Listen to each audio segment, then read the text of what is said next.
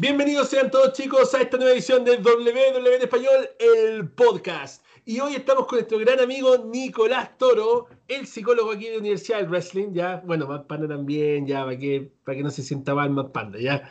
Estamos con nuestro gran amigo el Nico, porque hoy día tenemos una edición especial de WW en Español, el podcast. Hoy día vamos a analizar todo lo que fue el evento Bound for Glory, que vendría siendo el WrestleMania de TNA, y también vamos a dar todas las predicciones de Hell in a Cell en el main event de este podcast. O sea, recuerden, Hell Cell viene en un par de horas más y nosotros vamos a dar todas las predicciones de la Universidad del Wrestling para ustedes. También les vamos a tener la sección de todas las semanas con las noticias y todo lo que a ustedes les gusta saber de la lucha libre. Queremos saludar a nuestros auspiciadores Mock Belts, las mejores réplicas de campeonato donde van a poder encontrar todas las cosas que necesitan para poder empezar su colección de campeonatos, compadre. Campeonatos de oro de 24 quilates.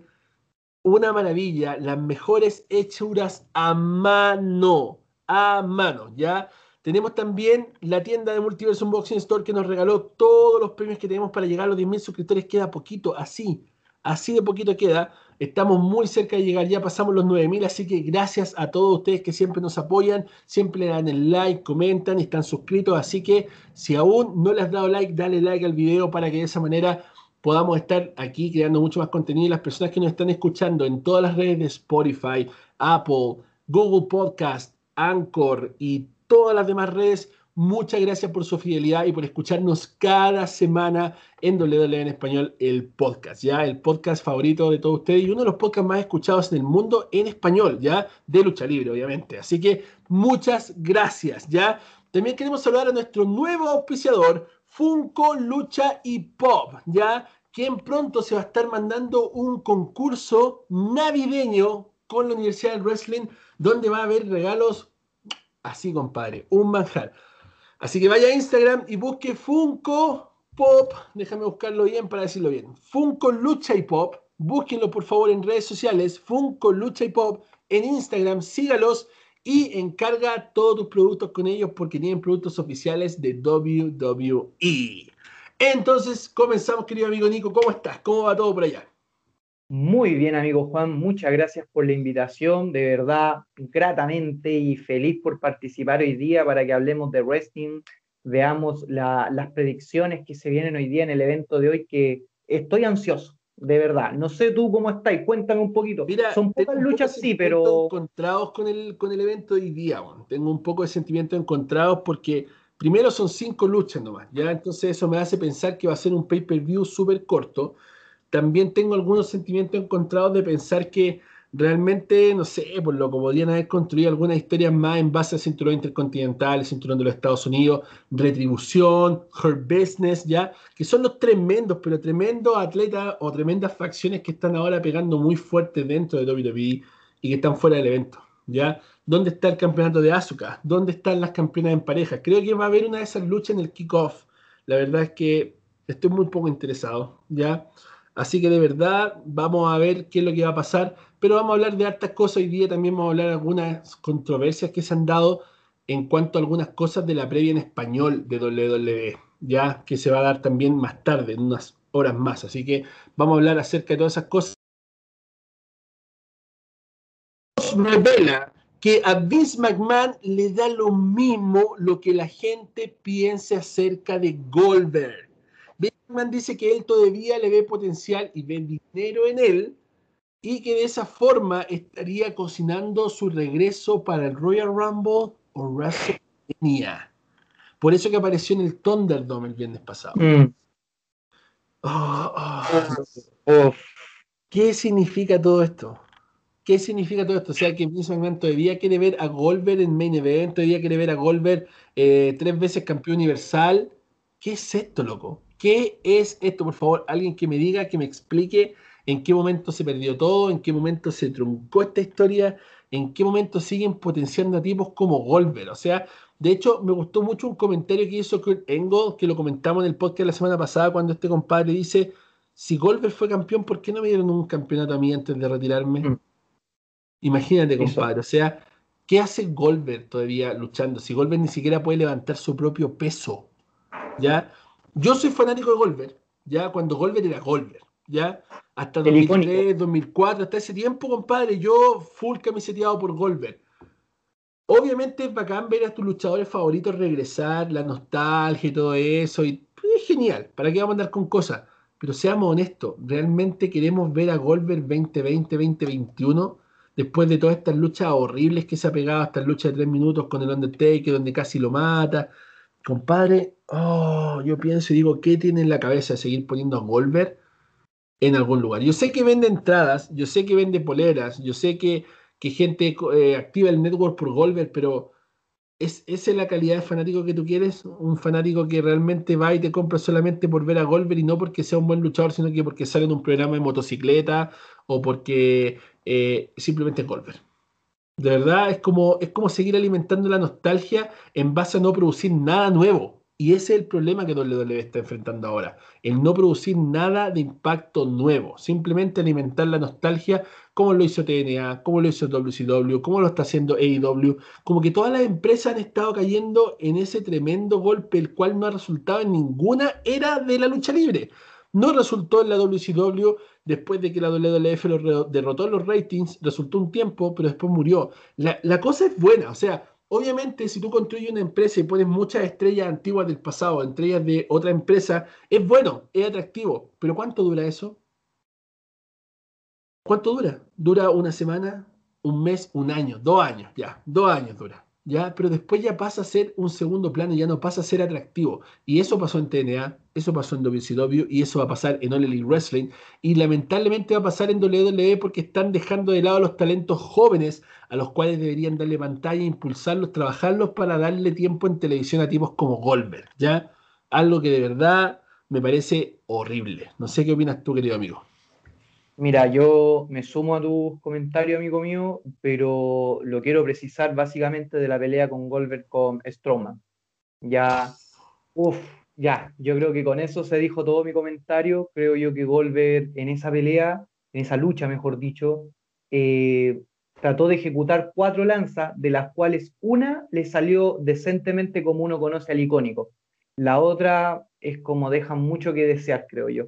Yo creo que esa pelea, yo creo que ahí nos demostró que Goldberg, y sobre todo para los eventos que puede volver, que estamos hablando que son, pueden ser lo, dentro de los cuatro más importantes, como un Royal Rumble o un WrestleMania, eh, no, no, considero que no, puede, puede tener para otro evento o para otra sesión, eh, sesiones o secciones que se puedan dar en la misma lucha libre o espacio, pero verlo luchar en un paper así como estelar, Mm, no, mi gusto no, no. Ya no es el icónico. No, ya no es. Exacto. Ya no es. En Talking Smack, la semana pasada, Rey Misterio reveló que está un 99% recuperado de su lesión y que en cualquier momento lo van a ver regresar al ring. ¿Quieren que sea Rey Misterio el que manda a hacer Rolling a la casa? ¿De verdad quieren seguir con esta historia que debió haber terminado en Clash of Champions? Ya, yo creo que ahí debió haber terminado la historia. Y la han seguido alargando, y la han seguido alargando, y la han seguido alargando, y se la llevaron a SmackDown, ahora involucraron a Murphy, y eso la hace más entretenida en cierta manera, porque Murphy es tremendo. Murphy versus Rollins. Pero, ¿quieren de verdad enfrentar a Rey Misterio contra Seth Rollins nuevamente? ¿Ya? ¿Por qué mejor no le devuelven el ojito a Rey Misterio, hace un ángulo como el de, como el de eh, el Raccoon Rocket Raccoon que se saca un ojo del culo y se lo pasa a Thor? Y que le pasen una Rey Misterio, compadre, y esto se acabó y acá lo dejamos porque, ¿para qué? Ya, yo creo que ya está más que sobreexplotado el ángulo, está más que sobreexplotada la historia y esto de poner a Lilla entre medio, que toca a Murphy, que parece que hay amor, pero a Lilla en todas sus redes sociales sale con su novio. Entonces, es como ahí es donde se ve que ya no se cuida el kayfabe como se cuidaba antes como el Undertaker, que todos los lugares donde lo veían lo veían vestido de negro, lo veían serio, lo veían grandote y todo, como era antes. Ya ahora no, ahora están tratando de hacer esta historia amorosa, la parte amorosa de la Rosa de Guadalupe, donde Lilla empieza a tocar a Murphy, se enamora de Murphy, pero el otro día sube una foto con su novio besándose a Instagram. Entonces, como, ¿qué es todo esto? ¿Cachai? ¿Esto, esto tiene algún sentido? Nada. O sea, es la persona más joven activamente trabajando para WWE, Alilla, con 19 años que solamente la iguala a la hija de la Roca, eh, la que, está en el Performance Center. Entonces mi pregunta es, ¿realmente es necesario que, que no sé, loco, que hagan este feudo y que no lo sepan llevar de esa manera, que no sepan hacer las cosas bien, de decirse, ahí que compadre, de esta manera lo vamos a hacer y oye, déjate de subir fotos con tu redes sociales. Está en parte de un contrato, ¿me entiendes? Y no creo que esté ganando poco dinero, debe estar ganando su buen dinero porque está cobrando toda la familia Misterio. ¿Es necesario que realmente guarden el keife en este tipo de casos y nos suban fotos con sus novias en redes sociales si están enamorándose de un luchador?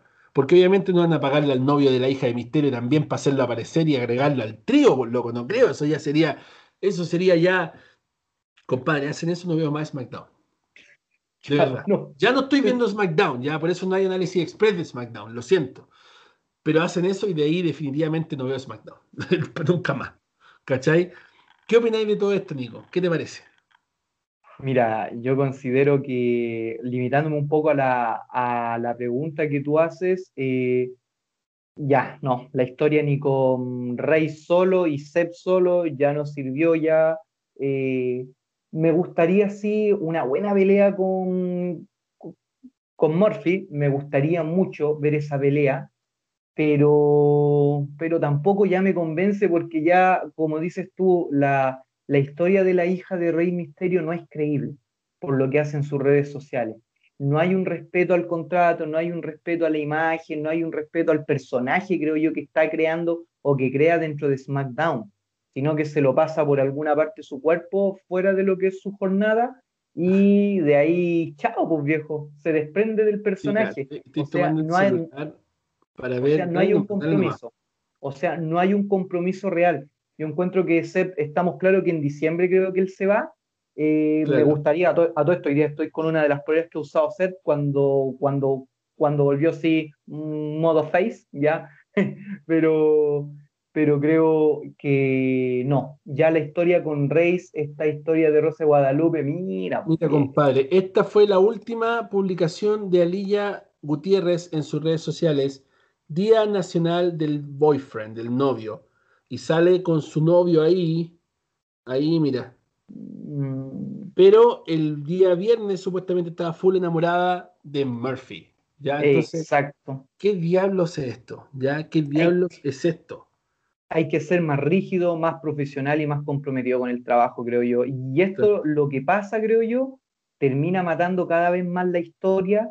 Eh, SmackDown te venía abajo, para mi gusto, los programas de SmackDown y creo yo que con esta historia que le están tratando de meter a la fuerza, SmackDown te baja más. Yo antes era de los que te veía SmackDown acá en Chile de las 9 hasta las 11, pero yo ahora SmackDown lo empiezo a ver a las 9 y media, hacer que a las 10 veo como un rato nomás SmackDown.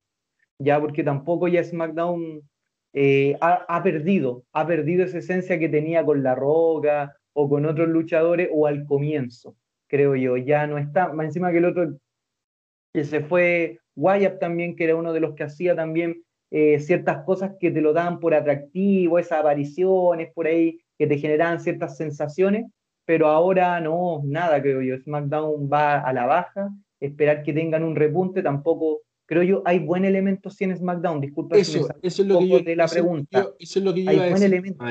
tienen, tienen Roman Reigns, tienen eh, Seth Rollins, tienen Daniel Bryan, tienen eh, tienen, eh, tienen buenos elementos. Tenían a Missy Morrison que ahora están en Raw, pero tenían cosas para hacer cosas interesantes. Tenía César Nakamura, tenían muchas cosas interesantes que decidieron dejarlas de lado para poder contar historias de mierda como la de Rey y la de Seth Rollins. La verdad, eh, al principio pudo haber sido todo atractivo, ya obviamente cometieron errores con el tema de los ojos y todo el tema, pero al final la pregunta es, ¿realmente estos creativos merecen ganar esos cientos de millones de dólares al año para entregar estas historias tan bajas, loco? Tan pequeñas. creo yo. Claro, claro, porque al final sabemos, WWE es la empresa más grande del mundo y la líder del mundo en este momento. No es AEW, no es Impact Wrestling, no es New Japan, es WWE. Siempre lo ha sido y lo sigue siendo. Pero eso no les da el derecho de hacer este tipo de historias tan basuras porque ellos están en el tope, ¿ya? Esto no les da el derecho, esto solamente hace que los fanáticos se calienten, se aburren más y se quieran ir. Y es por esa razón que muchos fanáticos ven AEW no porque les guste AEW, es porque están enojados con WWE y lo han dicho abiertamente. Entonces al final es como, no sé, loco. Es, un tema del cual podemos estar hablando cinco horas y nos faltaría podcast para seguir hablando acerca de los errores de WWE, compadre. La verdad, triste, triste, triste, triste, triste. Muchos medios norteamericanos han reportado de que regresaría John Cena y el Undertaker para tener una última lucha en WrestleMania 37. Mírate la cara nomás. Regresarían para tener otra lucha en WrestleMania 37. Ah, yo no sé qué están pensando. Mira, yo sé que hay un tema de baja de dinero por el tema del COVID, de la, de la entrada, de todo esto. Yo lo sé. Pero la pregunta es la siguiente: ¿por qué quieren traer de vuelta al Undertaker otra vez? ¿Por qué?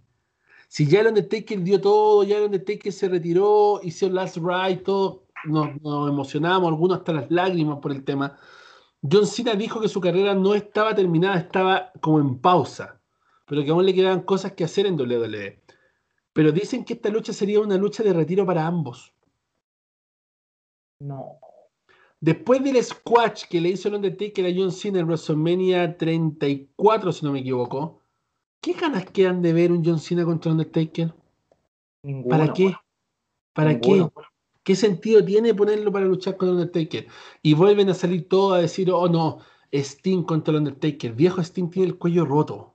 Sting no podría darle una lucha al Undertaker y, ninguno de los dos podría cuidarse a sí mismo. ¿Ya?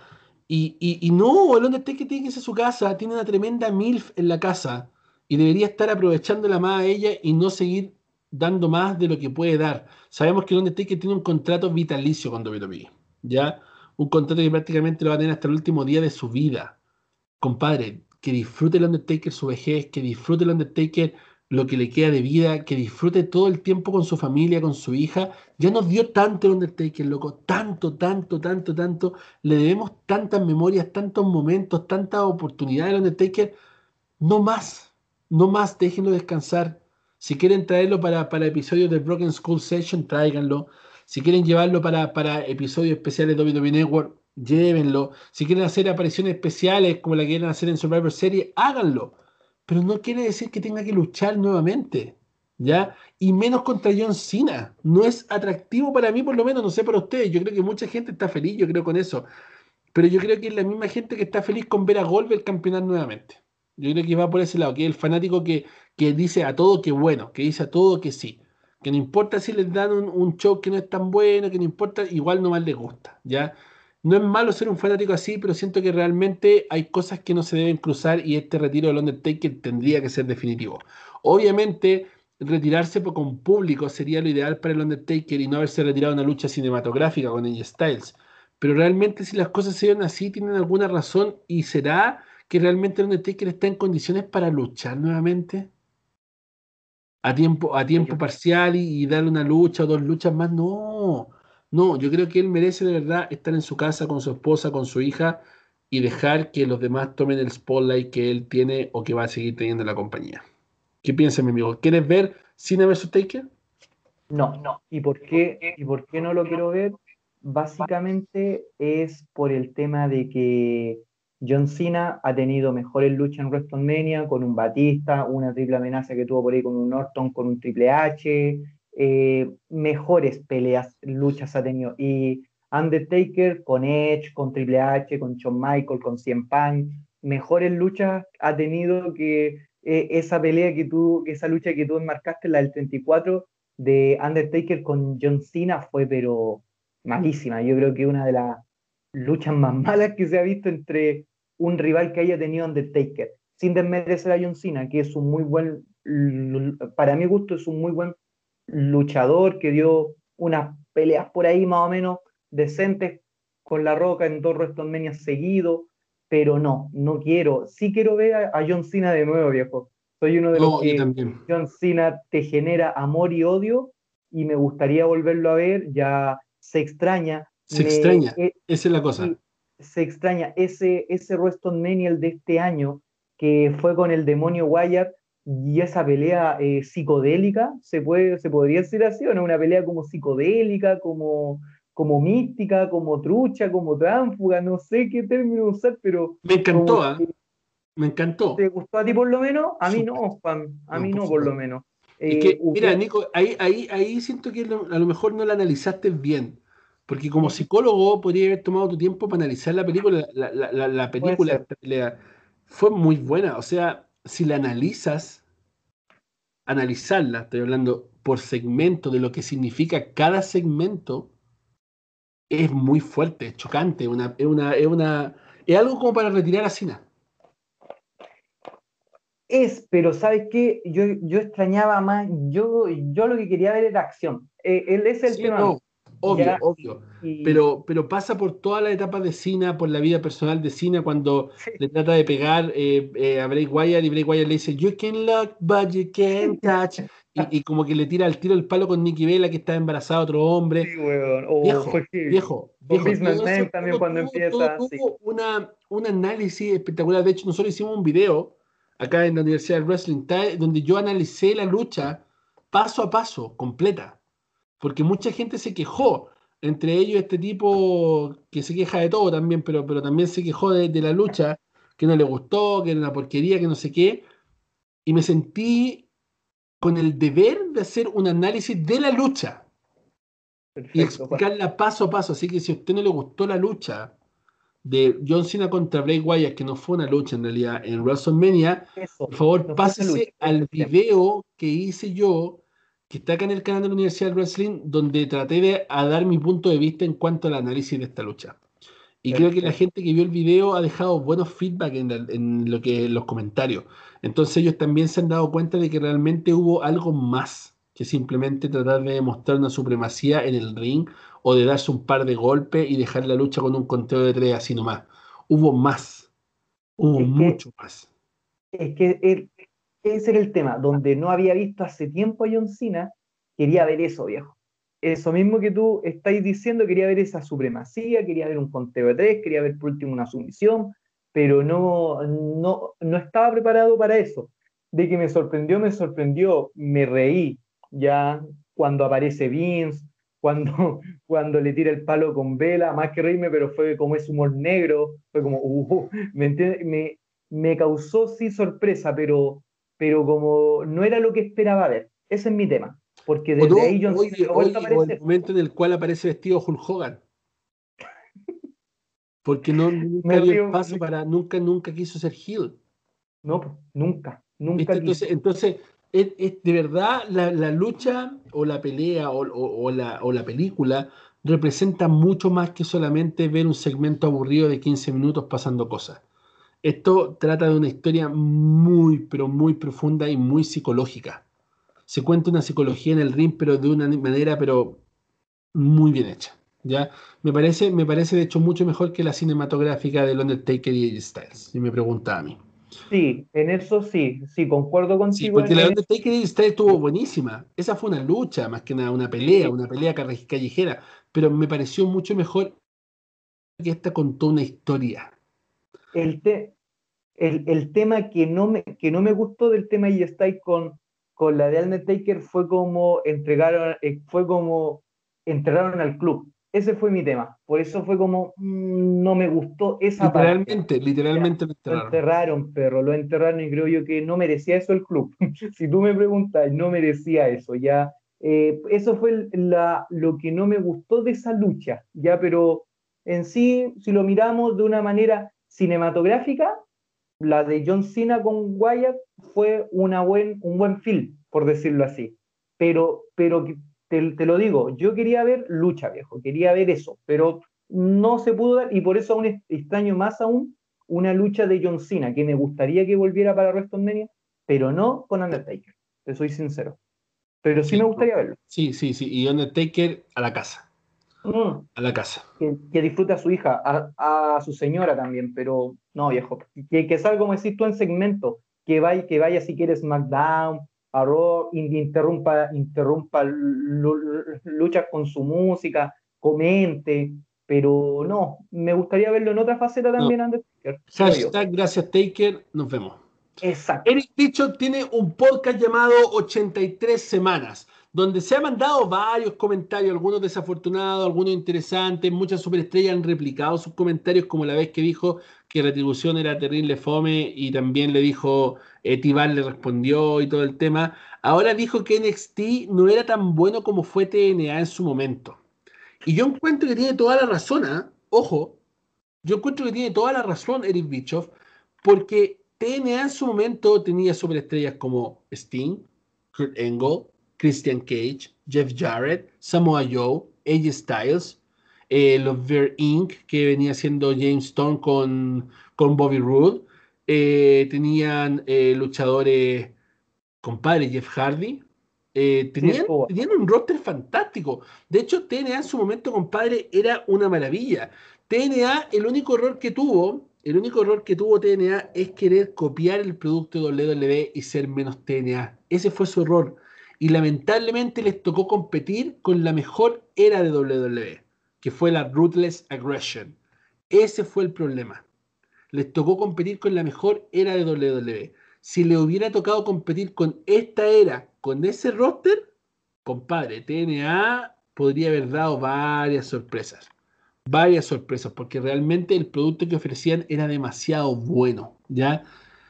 NXT es bueno también, pero lamentablemente no está enfocado en ser una tercera marca, que es lo que hemos hablado, sino en ser una creadora de talentos y en darle oportunidad a talentos que no son conocidos y que eso realmente ha hecho que NXT no haga el golpe que necesita hacer, no haya pegado como el golpe fuerte, la cosa que ellos esperaban que hiciera, ¿ya? Esperemos que NXT mejore, ¿ya? Es bueno ya, pero esperemos que lo puedan enfocar mucho más en hacer crecer NXT y no solamente restarle las superestrellas que necesitan para sus proyectos bien malos, como el de retribución, por ejemplo. Mira, eh, a ver, tengo sensaciones encontradas con esta declaración yo, te soy sincero, porque a mí me pasó que también vi TNA, ya como lo dices tú, estaba ese roster fabuloso, pero, y sin embargo, cuando, como, como tú dijiste muy bien, trataron de copiar, replicar como se quiera llamar, el producto de W, eh, TNA se vino para abajo. Y, esa fue la parte que a mí no, no me gustó porque yo no sentí una, adaptación. Está bien que tú lo hayas querido replicar, que tú hayas tenido, no sé, un proyecto de, de, mediano plazo, corto, eh, corto, mediano y largo plazo. Pero tú cuando veis que al corto plazo no te va funcionando, lo intentáis al mediano, pero no lo tratáis de mantener al largo plazo y TNA, lo mantuvo a largo plazo. Por eso como que, no sé, no, no, no estoy eh, tan de acuerdo con las declaraciones de este señor. Y sí, NXT, por eso digo que están acá las sensaciones encontradas, porque con NXT esperar que alguna vez lo consideren la tercera marca. La marca dorada negra sea la tercera marca, creo yo. Esperar que sea, que sea así. Pero por el momento no se ha visto mucho eso. Pero por eso digo, son sensaciones contra, pero hay buen material también en esa marca y que ya lo hemos hablado. Champa, que, que, podría estar más arriba, eh, me, eh, me, refiero más arriba que podría estar en Raw o en SmackDown ya creando historia, renovando el roster o mandar a ciertos luchadores, que ya lo hemos hablado también, mandarlo a NXT para potenciar a otro. Se ha hablado todo eso, pero bueno, tengo sensaciones en contra. Ese es el tema. Es lamentable, es lamentable. Es, es lamentable. Nick Jackson de los John Box dice que este año, el segundo año de All Elite Wrestling, tienen que poner sus ojos en Kenny Omega. Yo creo que ya era tiempo. Yo creo que ya era tiempo. O sea, es obvio, es obvio que una compañía necesita cimentar sobre luchadores con peso. Y eso es lo que trataron de hacer al momento de cimentar eh, sobre Chris Jericho, que fue el primer campeón de AEW. Ya si me pregunta a mí, yo sentía que el, campeón tenía que haber sido Hanman Page en ese momento, para darle el paso a la nueva generación y todo el tema, pero obviamente hicieron una jugada estratégica que fue darle el campeonato a Chris Jericho, que lo hizo súper bien como campeón, como lo hacen la mayoría de las cosas.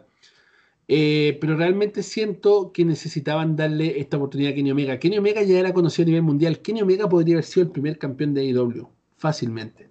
¿ya? Y no haberle dado este reinado tan malo, tan penca a John Moxley, que ya es de por sí ya es súper malo, y hacerlo campeón tan dominante, tan bueno, tan fuerte, yo creo que de verdad Kenny Omega necesita una oportunidad titular y necesita derrotar fuertemente a John Moxley para que de esa manera este tipo se pueda consagrar dentro de la misma empresa que él lidera, porque es uno de los dueños, entre comillas, de muchas comillas, Kenny Omega.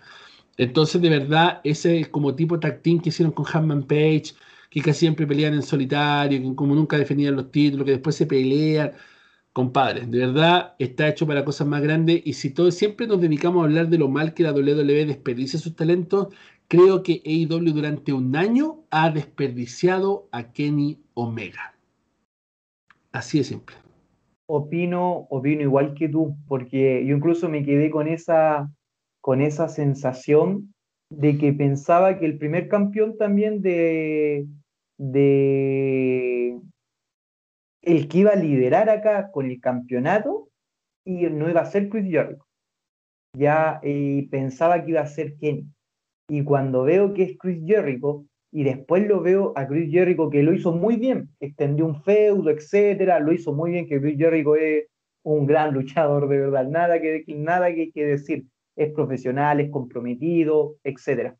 Y cuando lo veo perder con Josh Mosley, me generó como esa, como esa sensación, como queriendo decir, pero ¿por qué intentan potenciar a alguien que en W discúlpenme, acá los fanáticos de Dinambros, de John Mosley, le pegaron la patada en el culo, discúlpenme, ya, o, o, incluso, mejor dicho, fue maricón con W también él, ya, y se va a la otra empresa y lo potencian como roster, como campeón, cuando yo dije tienen a Kenny Omega, o sea, me, me sumo a tus palabras que ya era tiempo ya.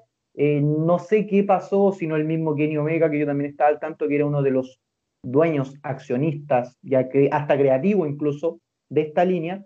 Yo no sé si él quizá habrá un poco querido potenciar otros nombres, pero creo yo que ya tiene que resaltar su, su figura, eh, porque él ya es un luchador conocido, él no es alguien que esté apareciendo recién nomás, él ya tiene una historia. Toda la razón, de verdad me da mucha pena. Siento que por último tendría que haberle dado los super push que le dieron a Cody Rhodes, a Kenny Omega por lo menos.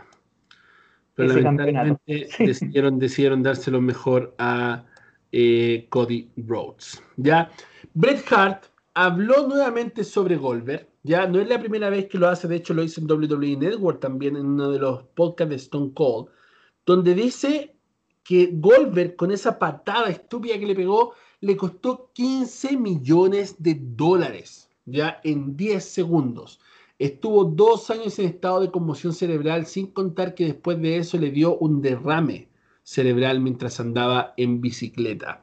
Recordemos que muchos de los comentarios de Bret Hart han sido bastante fuertes, en cual él dice que él no le hubiera gustado nunca haber sido de WWF, que después se fue a WCW como de mala gana y después le pasaron todas las cosas malas en WCW y obviamente es una pena, es una pena porque era un tremendo atleta, era un luchador fantástico, yo creo que uno de los mejores de todos los tiempos y perdió su carrera y por qué no decirlo también perdió casi su vida, ¿ya? Por haber ido a WCW por un par de centavos más que al final le costaron mucho más que eso. ¿Te imaginas, casi hipotético, nunca se fue de WWF? Nunca. Y estamos en la era Attitude y tenemos a Bret Hart en la era Attitude. ¿Te imaginas a Bret Hart cambiando de personaje en la era Attitude? Sus rivalidades con Triple H, con Stone Cold, con La Roca, la invasión de la WCW con Bret Hart en el equipo WWF. Me ¿Te imaginas, compadre, los feudos de Bret Hart contra Kurt Angle en el año 2002? Bret Hart contra Brock Lesnar en el año 2003. ¿Te imaginas Chris Jericho contra Bret Hart 2005? Randy Orton contra Bret Hart en el 2006. ¿Por qué no haberlo visto luchar hasta el 2010 como luchó John Michael? Bueno, igual es mucho mayor Bret Hart, pero, pero, da para tanta imaginación, compadre. Tanta cosa buena que se hubiera visto con Bret Hart ahí luchando y no pasó. No pasó. Y fue una decisión que él tomó de irse al final de la compañía. ¿Cree que realmente hubiera sido bueno que se hubiera quedado en WWE? Tal vez incluso veríamos una vez al año a Bret Hart peleando en Arabia Menia, porque el tipo todavía se mantendría de una forma normal y lo que podría haber seguido dando una lucha. Imagínate las rivalidades que se podrían haber armado loco con Daniel Bryan versus Bret Hart, lucha de sumisión, cuál de los dos rendía primero al otro. Compadre, se me abre un mundo así gigante de historias donde hubiera metido a Bret Hart, tal vez hubiera hecho cambiar su personaje, haberlo hecho evolucionar, le hubiera cambiado los colores, le hubiera cambiado el traje, cosas así, pero compadre, Bret Hart tenía todo para haber pegado unas tremendas luchas en la Ruthless Aggression al menos. ¿Ya? ¿Y por qué no tal vez en TNA, quién sé yo? Muchas cosas buenas podrían haber sido de Bret Hart. ¿Qué opinas tú? ¿Te hubiera gustado haber visto a Bret Hart con alguna de estas superestrellas que mencioné? Uf, a mí me hubiera, me gustado haberlo visto incluso hasta, hasta con Shawn Michael, haber peleado, De verdad. Como tú dices, incluso no, no se me había ocurrido esa, esa historia de sumisión por ahí que, que se rendía con Brian, que hubiera sido muy, muy interesante también. Y sí, me, me, hubiera gustado que se hubiera extendido, incluso a pesar que era mayor, yo lo hubiera extendido un poco más su carrera, quizás de una manera más eh, como lo que hace el Big Show a veces, que hace pequeñas apariciones, aparecen dos, tres programas seguidos. Me hubiera gustado haberlo visto también en Brescal así, construyendo pequeños feudos con distintas superestrellas nuevas, superestrellas de ya, ya consagradas como un Daniel Bryan. Me hubiera gustado. De, de, verdad. Y como dices tú, también cambiándole un poquito su look, su atuendo, también le hubiera dado un buen giro. Pero era un buen, era, era un buen líder incluso en NXT, también un Bret Hart te hubiera andado bien, creo yo. Claro, un buen entrenador para NXT hubiera sido. Exacto, exacto, a eso voy. Se reportó serie, esto ya lo habíamos dicho, va girando en torno al Undertaker, pero el Undertaker puede aparecer, pero no va a luchar y eso es muy bueno. En otra noticia, Bailey se convierte en la campeona de WWE de la era moderna con más días como soberana, con 951 días y tal vez contando, no estoy diciendo contando, tal vez contando, porque hoy día en la noche se enfrenta a Sacha Banks por el cinturón, ¿ya? La única que la supera a ella es la Fabulous Mula, ¿ya? quien ha sido funada por toda esta suerte de aliados que aparecen, que todos funan, porque en ese momento ella trabajaba con las luchadoras y que no sé qué, había un tema. Obviamente, si es que realmente se comprobaron estos temas de la prostitución y todo, es súper condenable, ya, súper condenable. Pero en esos tiempos, obviamente, no podían obligar a las luchadoras a hacer cosas. Ya, si alguien toma una decisión de hacer algo, compadre, ya es mayor de edad para hacerlo. Ya no creo que haya venido Fámulos Mola y le haya puesto la pistola en la cabeza y le haya dicho, oye, ¿querí prostituirte? O, o, te mato, ¿cachai? No, o sea, tiene que haber habido un consenso de ambas partes, entonces al final el culpar o el querer censurar o el querer apagar a un talento o a una leyenda en este caso, simplemente por sus malas acciones tendrían que haber apagado a Jimmy Snuka por haber matado a su esposa, tendrían que haber apagado a Mike Tyson por todas las cosas que hizo, tendrían que haber apagado a Donald Trump por todas las acusaciones que tiene. Yo, a mí me encanta Trump, lo digo así, directamente. Pero, pero si quieren ser moralmente correctos con todos, tendrían que haber apagado a todos ellos, ¿ya? No solamente querer apagar a quienes a ellos le conviene. Entonces, al final, es el doble estándar que se vive, y por qué no me decirlo con las feministas, porque son las que han funado a Fabulous Mula, ¿ya? Otra cosa interesante, amigo mío, Pat McAfee aparece en NXT esta semana. Y él fue el actor intelectual de los ataques a la Undisputed Era. Vimos, y vimos a Rich Holland atacar a Adam Cole en NXT Cover 31. Buenísimo. Pero Rich Holland se parte el tobillo. Se mata la carrera en el tremendo ángulo que se le venía y lo reemplazaron inmediatamente por Pat McAfee, ¿ya? Alguien que debutó en NXT y que dio una pura lucha, pero fue una de las mejores luchas que yo haya visto ver a uno de estos tipos que son exfutbolistas o lo que sea dentro de WWE. Me atrevo a decir que fue mejor que cualquier lucha que haya dado Roman en su historia. Uf. Pat McAfee. Compadre, esas vueltas en el aire y caer parado desde la tercera cuerda, esos saltos, eso, eso, eso y plancha hacia afuera, eso no lo hace un luchador normal. Menos de la altura de Pat McAfee. No, no. Pat McAfee, compadre, tiene uno de los mejores micrófonos de Estados Unidos. Es un trash talker profesional. y súmale la habilidad en el ring después de haber entrenado un par de semanas. Imagínate si Pat McAfee estuvo entrenando todo este tiempo de esa lucha hasta ahora. El tipo tiene que estar así de bueno para enfrentarse nuevamente a Adam Cole y tal vez se pueda llevar incluso la victoria. ¿Qué te parece a ti la llegada de Pat McAfee de vuelta a NXT? Lo voy a decir como, como, como este grande, súper bueno para los negocios, viejo. Súper bueno para los negocios lo mejor para los negocios en este caso, encontraron, creo, un muy buen reemplazante, creo yo, incluso que te hace más atractiva la historia.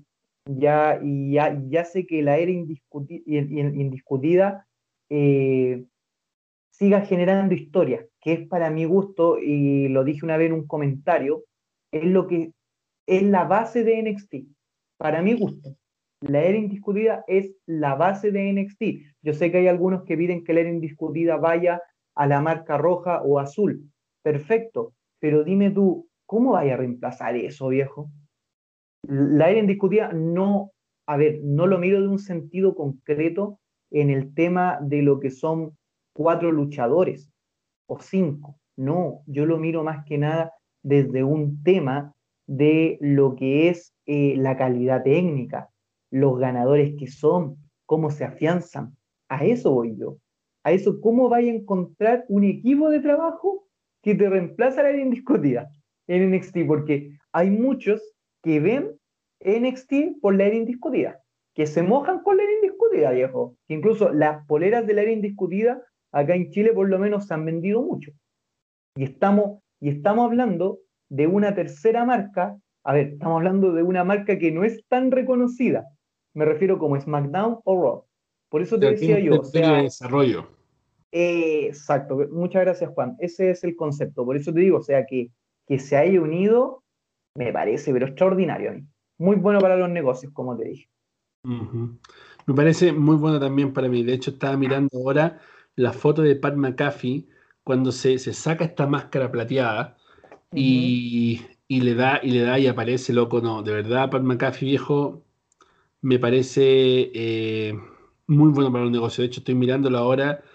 Eh, creo que este tipo tiene todo el talento. Y de verdad siento que la, la, la WWE lo hizo súper bien al reemplazar a Rich Holland con Pat McAfee. Siento que de verdad eh, yo creo que lo hicieron más interesante, lo hicieron mucho más interesante. Y si vamos a criticar las cosas malas, hay que también decir las cosas buenas. Y creo que eso fue bueno para los negocios.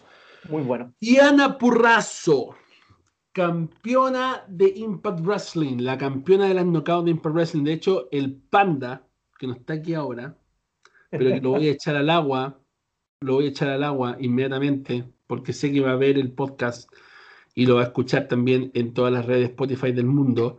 Voy a mostrar las últimas fotos que subió Diana Purrazo, que de verdad, loco. Mira. Esa es la campeona de knockouts de Impact Wrestling. Preciosa, compadre. Y mira su figura, una chica, pero dotadísima. Y mira los me gusta. Y mira quién está en los me gusta. Y mira quién está en los me gustas. Voy a los me gustas. me aparece inmediatamente. Mira, Universidad del Wrestling me parece. Panda le dio me gusta con el de Universidad del Wrestling. Y en los comentarios también acá le puso que está perfecta. Mira, panda, esa es pandita, ¿ya?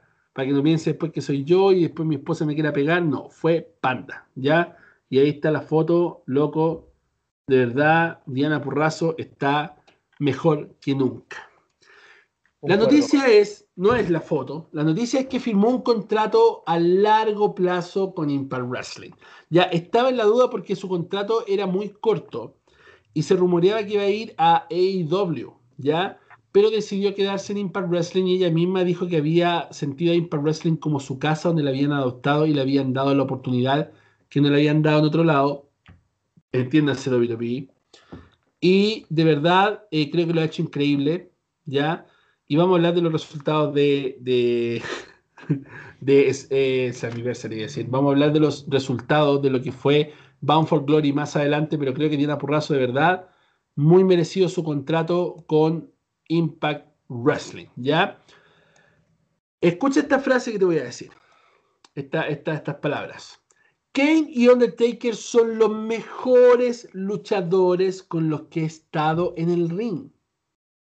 Muy fácil luchar con ellos.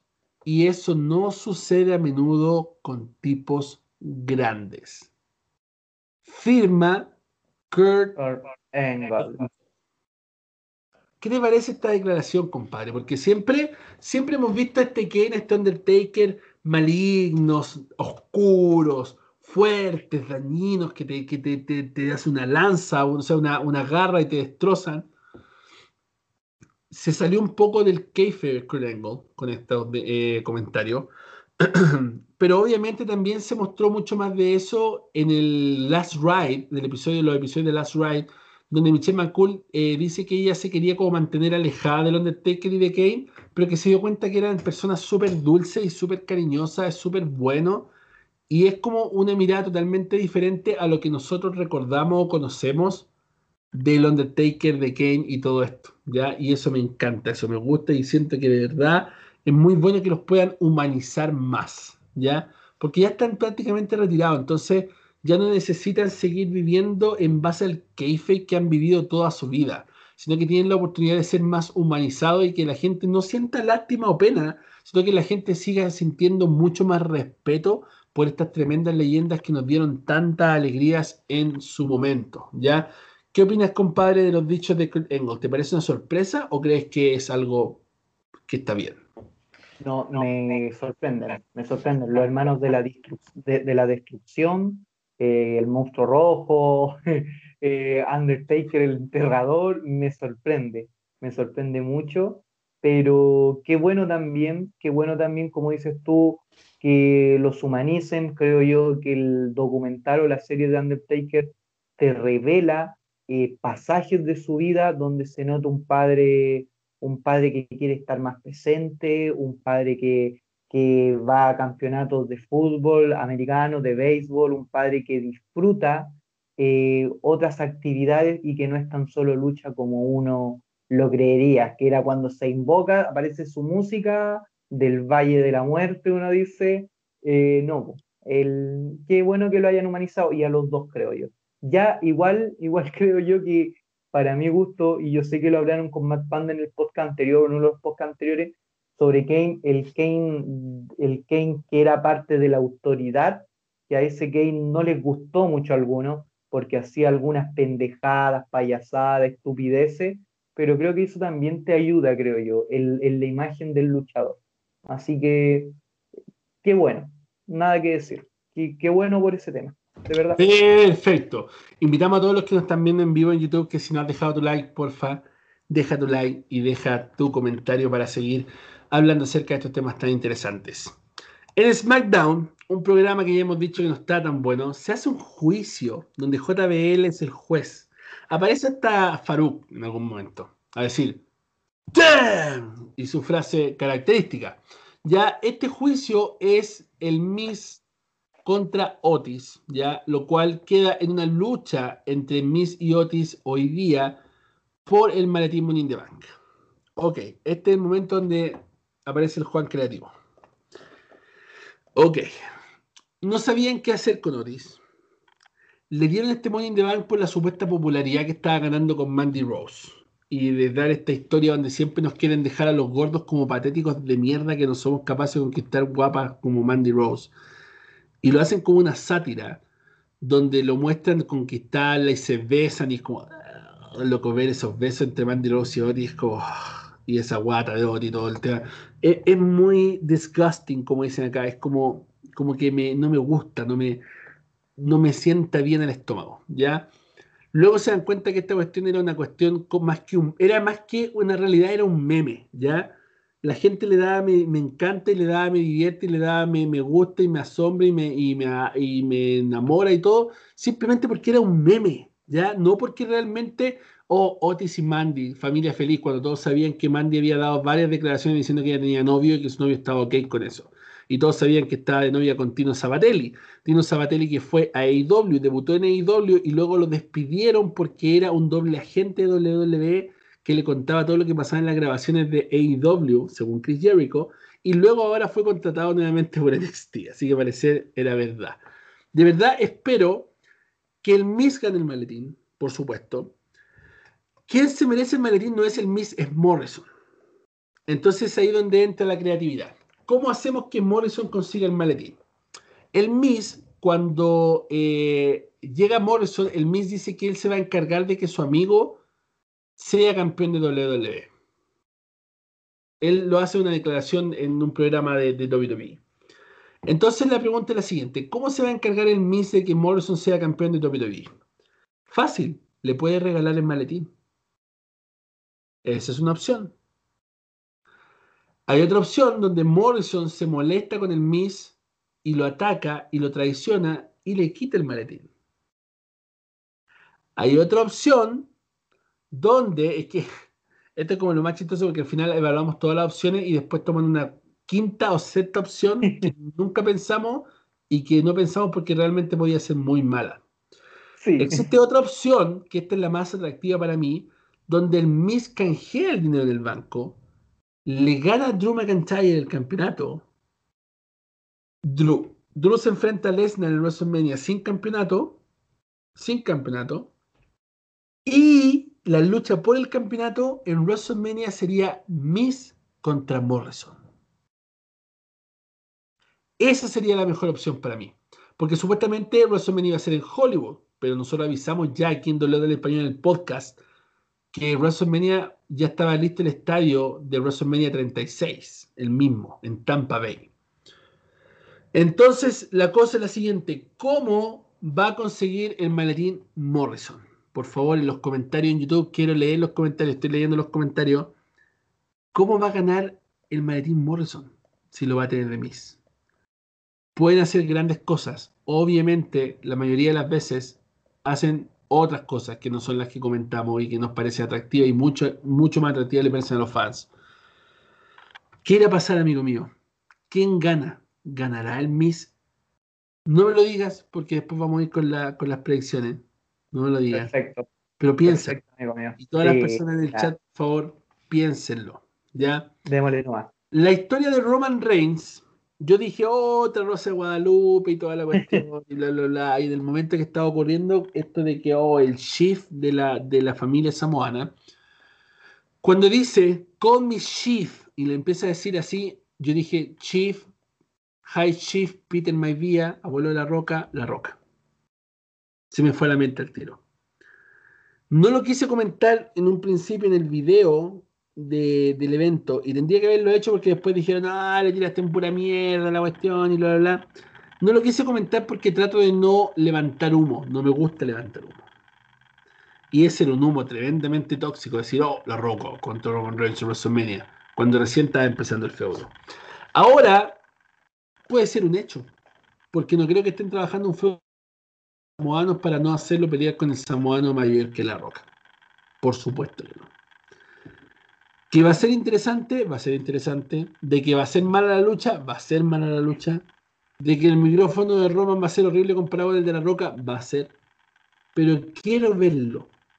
Si se me acabara el network, pagaría 9.99 para ver la lucha de la Roca contra Roman Reigns. ¿Qué opinas tú, amigo mío? ¿Te gustaría todo lo que está pasando en esta historia de la lucha I Quit, donde si dice I Quit van a expulsar a toda la familia Fatu que serían estos dos hermanos y sus esposas y sus hijos y sus nietos y sus bisnietos de la dinastía samoana, ¿podrá ser tan así? Cuéntame. Mira, primero que todo, quiero ir netamente al a pucha, que sabéis que me encantaría ver a Roman con la roca.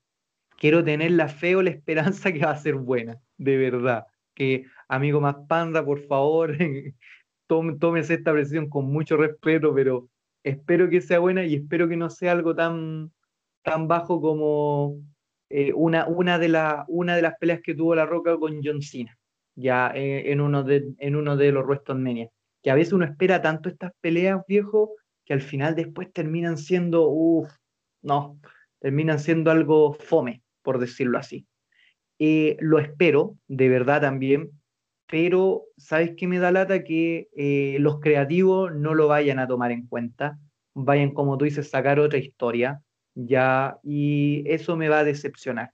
porque como tú dices, estamos viendo una rosa de Guadalupe nuevamente, y si no vamos a tener algo interesante, qué lata, viejo, qué es lo que pasa con Seth y Rey y toda esa historia ya, y siento que si no tiene un buen desenlace con el samoano mayor, va a ser una lata. Ya, pero se está posicionando ahí. Ya sería un hecho, supuestamente. Ya. Pero todo puede pasar. Entonces, eso sería bastante malo. Queremos aprovechar esta tribuna también para felicitar a Ken Chambrock, el padre de las MMA, por ser inducido el día de ayer en Bound for Glory en el Salón de la Fama de TNA. Grande Ken Chambrock, gracias por la memoria, gracias por todo, gracias por ese reinado bueno de Intercontinental, gracias por haber sido el padre, no decir el inventor o uno de los inventores de lo que es UFC, algo que ha llenado estadios a nivel mundial y que tiene muchos fanáticos, mucho más que WWE. Sí. Se rumorea un mal rumor. Se dice, se dice que Brock Lesnar regresaría en Hell in a Cell para ir contra Drew McIntyre. ¿Te gustaría ver esta revancha? Pero te lo voy a dejar de esta manera.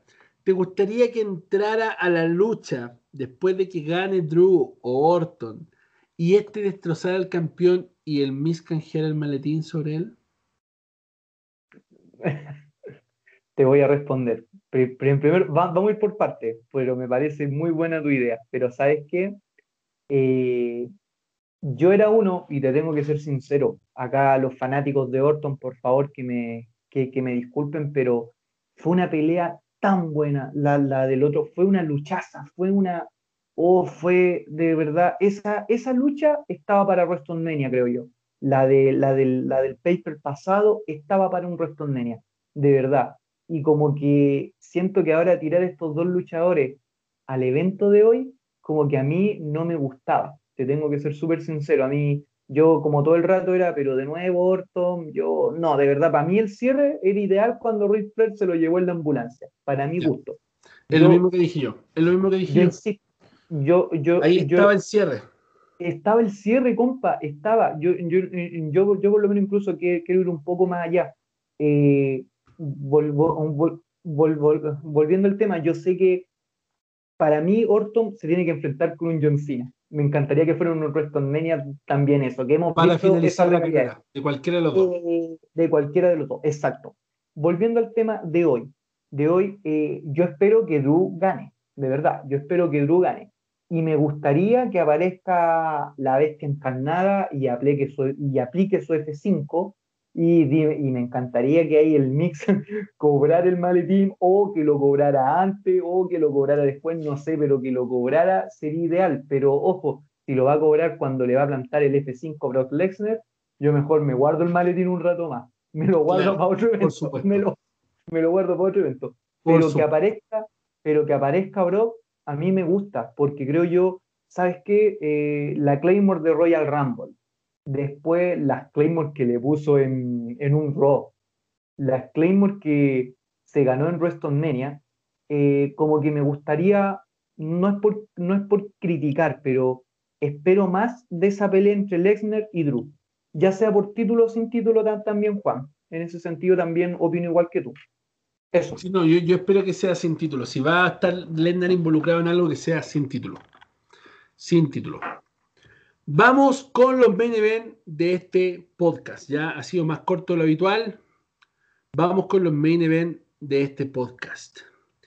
El primer main event es algo que no estaba en la pauta del podcast, que yo pensé que no iba a hablar, pero que lo hice en mención porque mientras miraba mi teléfono recibí un mensaje de un amigo youtuber, que es un youtuber muy grande de lucha libre, que la mayoría de los seguidores del canal de YouTube lo conocen. No voy a decir el nombre porque no lo conversé con él como para decirles, ¿sabéis que voy a mencionar esto? Y, no, lo, no lo conversé con él, entonces por eso no digo su nombre, pero si él me hubiera autorizado lo hubiera dicho. Me escribió molesto, molesto el día de ayer. Me mandó audio muy molesto. Porque se anunciaron los invitados para la previa. Eh, por ejemplo, eh, Queremos WWE, que es un canal amigo, que le, grande Queremos WWE, felicidades por esta oportunidad de estar en la previa ellos anunciaron sus historias que iban a estar en las previas, así que el Oscar Marcos va a estar en la previa hoy día. Eh, se anunció eso por la historia de Queremos WWE, ni siquiera por la historia de WWE en español. Pero luego de eso sale un video, un video, que no lo voy a mostrar completo porque me pueden pegar copyright, pero voy a mostrar un pedazo del video que apareció en WWE en español ya un video que llamó la atención a todos, que es mm. este que estoy mostrando aquí. Ahí lo voy a cortar un poco, porque ya vieron la polera. Y ahí está el personaje en cuestión. Este personaje es Warge, ¿ya? Una vez hablamos de Warge en este podcast, hace un tiempo atrás. No es un personaje del que me interese hablar mucho tampoco. No conozco mucho más de su trabajo de lo que la gente dice. Pero sí sé que es un tipo que se ha referido racistamente a luchadores como Kofi Kingston. Se ha referido de forma muy peyorativa a las mujeres como Becky Lynch. Se ha referido de forma destructiva, por qué no decirlo, a, a varios luchadores hay una cosa en ser Gil, ¿ya? Porque la última vez que este tipo se le encaró por algo que fue por esta historia con Ángel Garza, la historia que yo siempre dije que había sido una mula de historia, que no había sido real, que fue falso, porque de hecho después de esto aparece Ángel Garza comentando este post, comentando con una este diciendo como que el, que el tipo quedó igual que el... Lo, lo voy a leer textual, dice, el logo le hace alusión a cómo quedó después de, ya ustedes saben, y puso dos emojis de caca.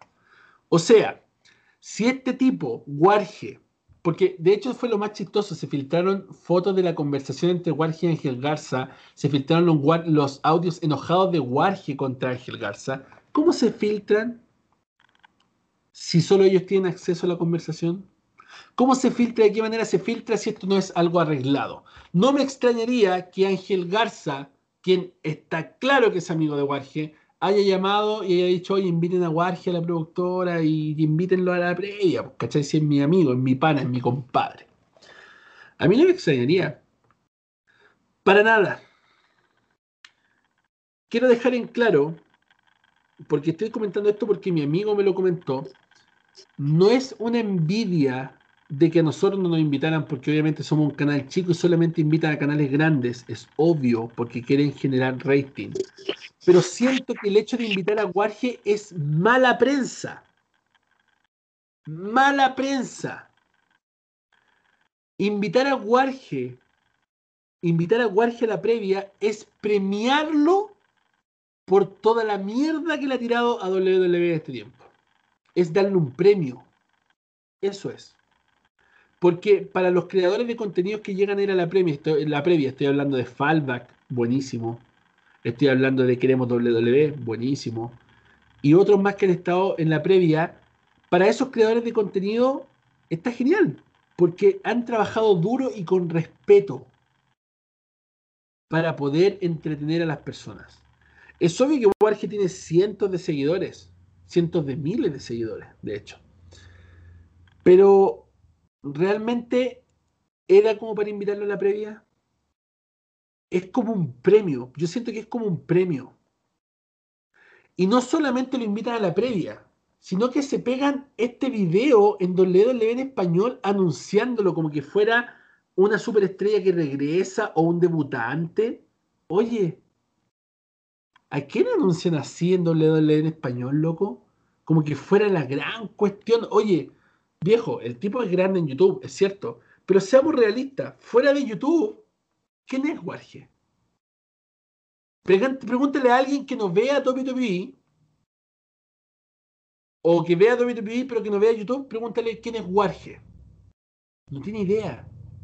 Pregúntale quién es Juan Díaz Garay, no tiene idea. Pregúntale quiénes son cualquier canal de YouTube, no tiene ni idea.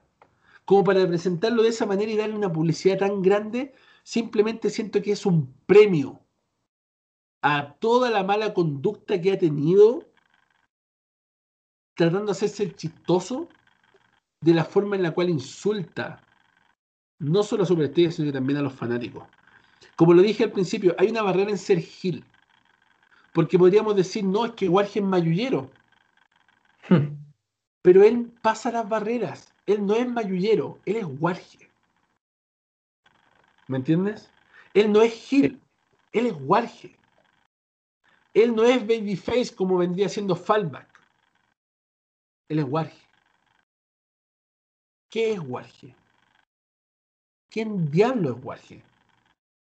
Un tipo que habla como el bananero y sube videos insultando gente y eso lo hace popular para poder tener 300 tantos mil suscriptores que, que bueno, que vive de YouTube. Pero la cosa es la siguiente.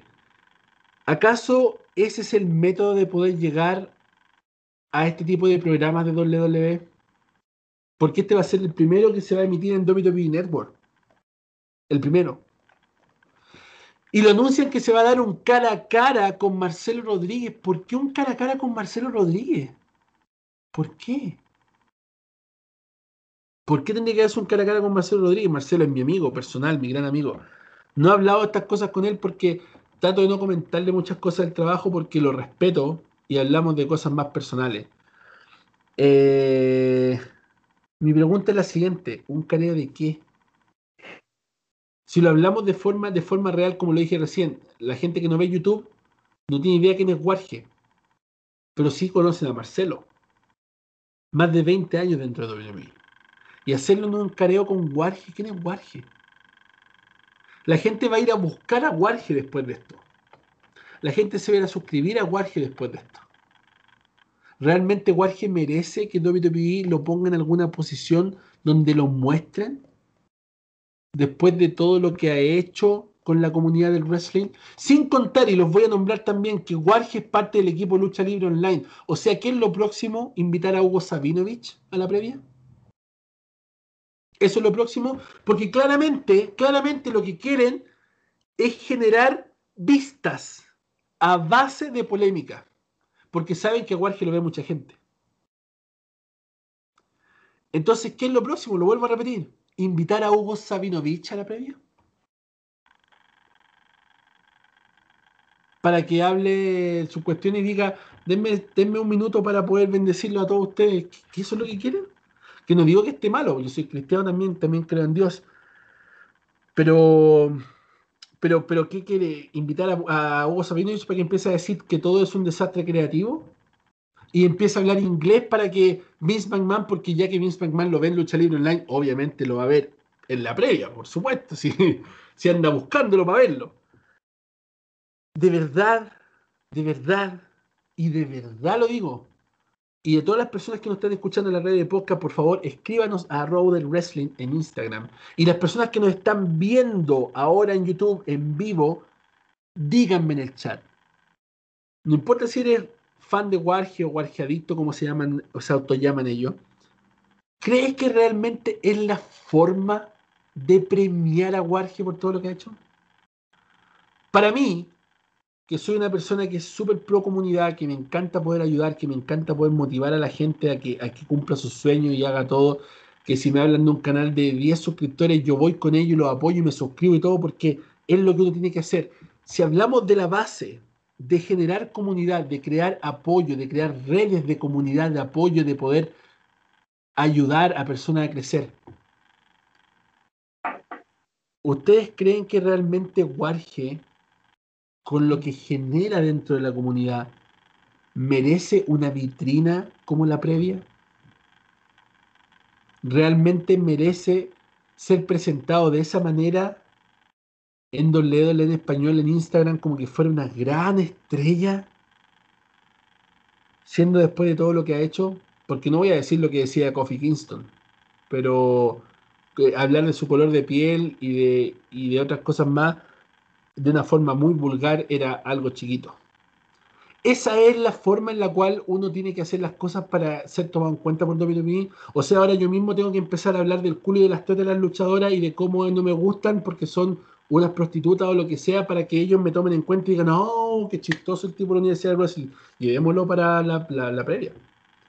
Llevemos también a este youtuber famoso que amigo de, de Juan, eh, llevémoslo también porque va a empezar a hablar que, la hija de, Rey Misterio va a ser un trío con su, con su pololo y Morphy. ¿Me entiendes? De verdad, eso es lo que, lo que tienes que hacer para llegar ahí. No lo entiendo.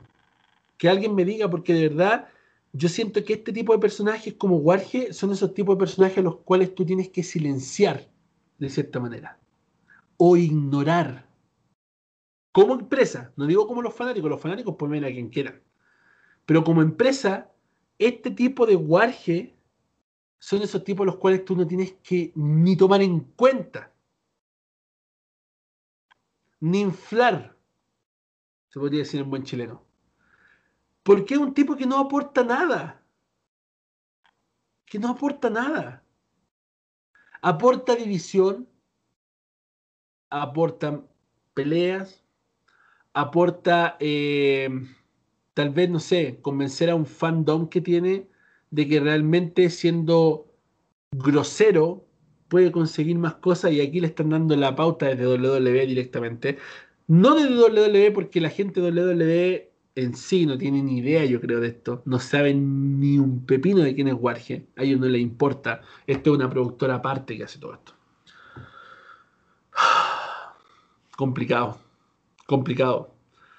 Estoy haciendo esto porque mi amigo me lo comentó de una forma muy molesto. Dijo que se iba a quejar, dijo que iba a hacer un video y después dijo que no lo iba a hacer porque él tenía miedo que no lo invitaran a la previa, si decía eso, porque él piensa que está en la línea de ir a la previa. Eh, también se quejó de varias personas que van a la previa que no tienen medios de comunicación, como una chica chilena que, está en la previa varias veces y que no la conoce nadie, que es famosa en Chile porque, no sé, y que siempre está en la previa y que, y que tiene contacto y que ha estado en la primera fila de WrestleMania, la verdad es que yo no tenía idea, simplemente me enteré por él porque él me contó su frustración de trabajar para YouTube, de vivir de YouTube, de esforzarse por horas para hacer contenido respetuoso y después ver que está anunciando a Warge como si fuera el regreso de La Roca mm. a WWE. A mí me importa tres pepinos. Van a tener mi vista por el morbo de ver qué es lo que va a decir el tipo. Eso es lo que ellos, eso es lo que ellos quieren. ¿Quieren que la gente vea la previa, ya sea por morbo, por fanatismo a Warge, o simplemente para saber qué mierda es? Porque cuando fue Fallback, no anunciaron a Fallback. Y Fallback es el youtuber más grande en español de WWE. Y hace un trabajo fantástico.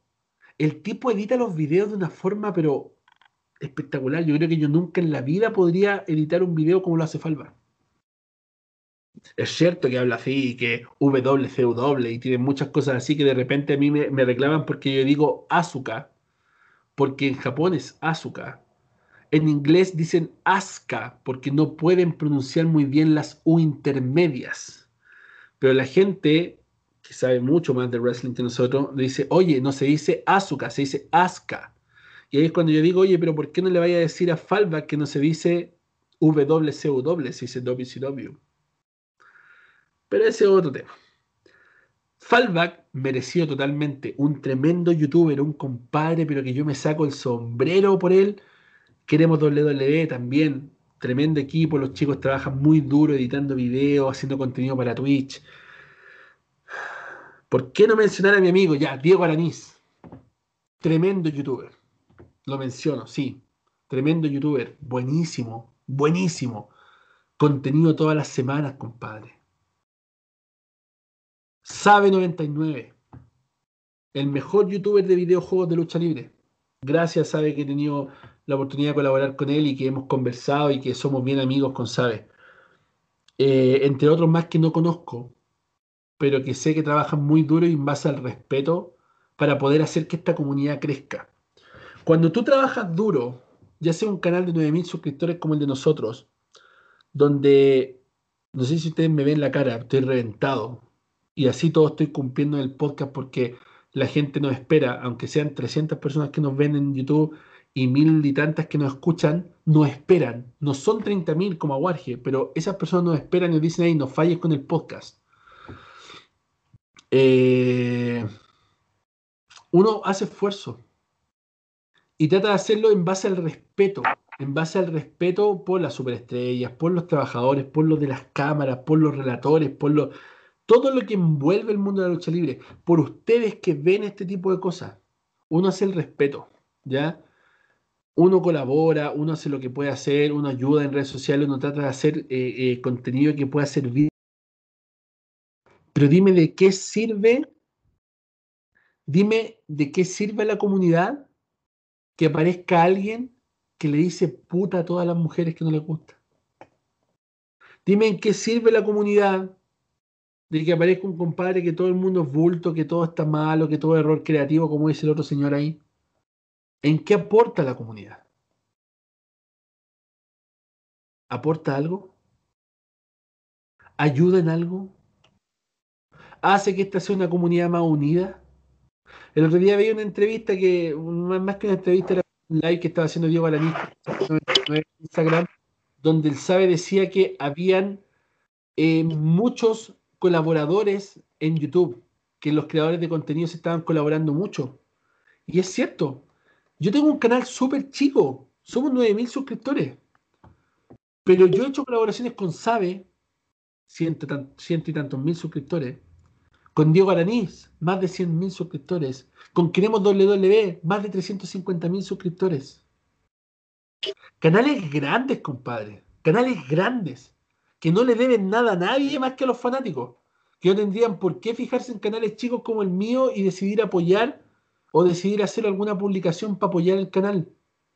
Pero ellos se han tomado el tiempo para apoyarme a mí, no solo a mí, sino que a muchos otros más. Se han tomado el tiempo de poder hacer que esta comunidad sea una comunidad más linda, más sana, más buena.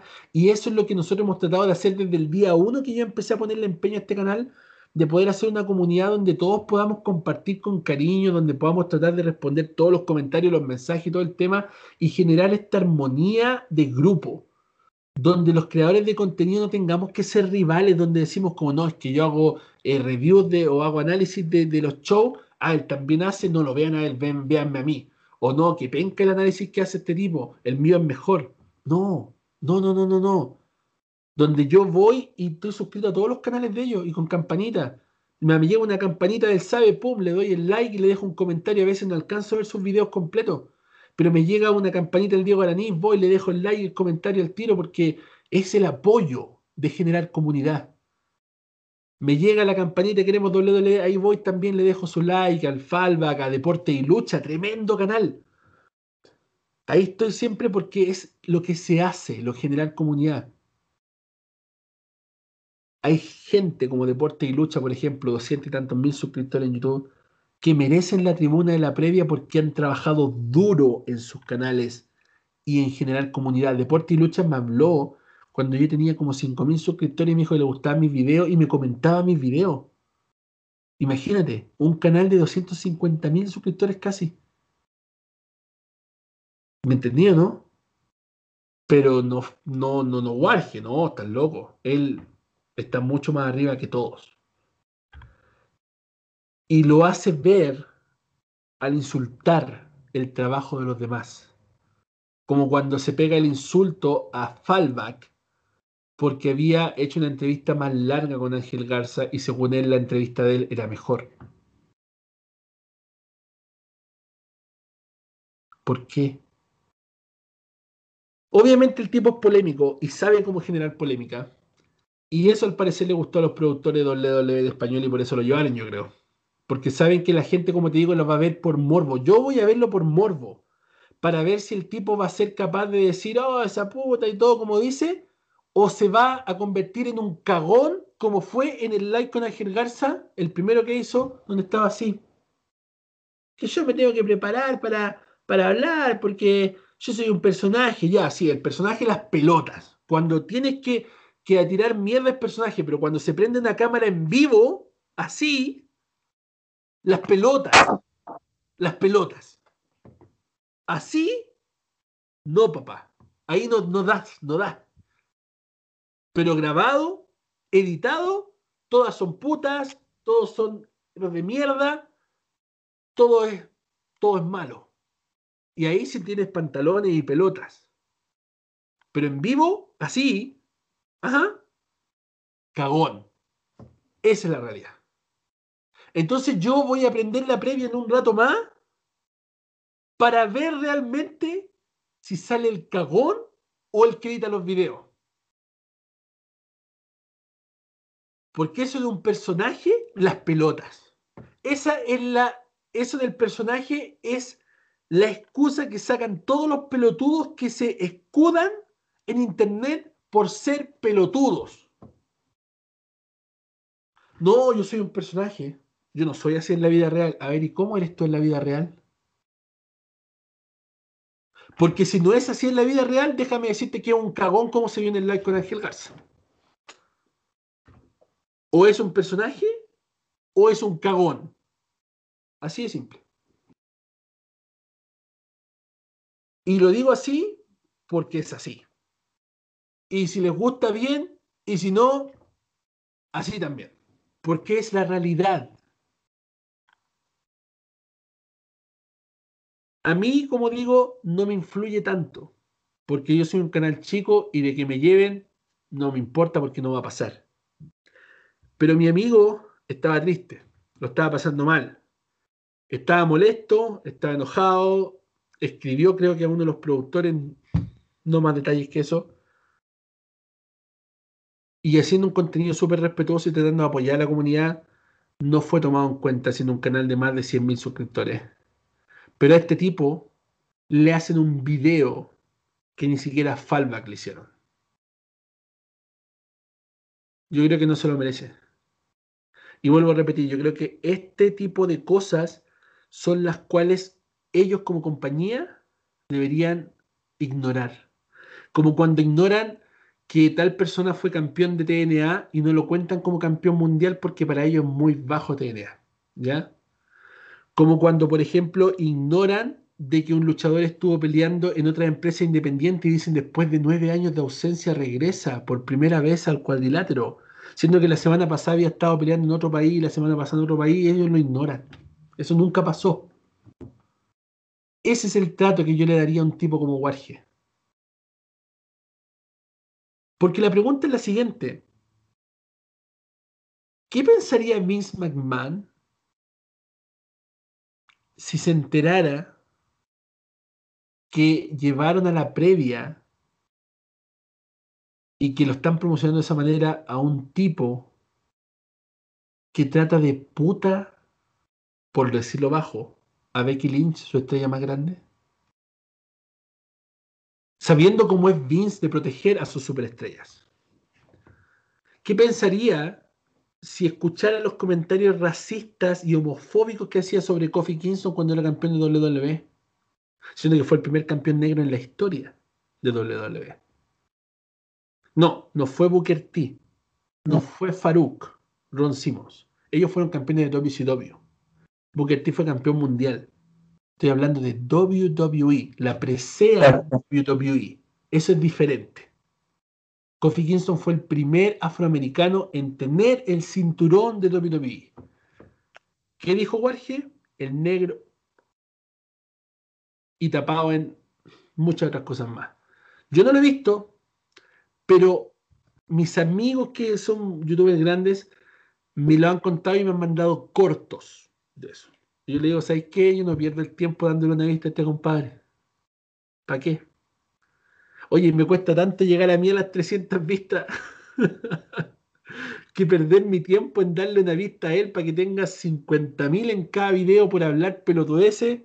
No, no.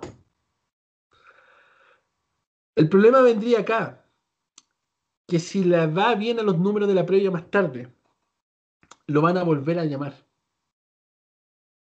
Y ahí es donde está el role model para los chicos que quieren hacer YouTube o para los creadores de contenido. ¿Es eso lo que tengo que hacer para llegar ahí? ¿Es así como me tengo que comportar para llegar ahí?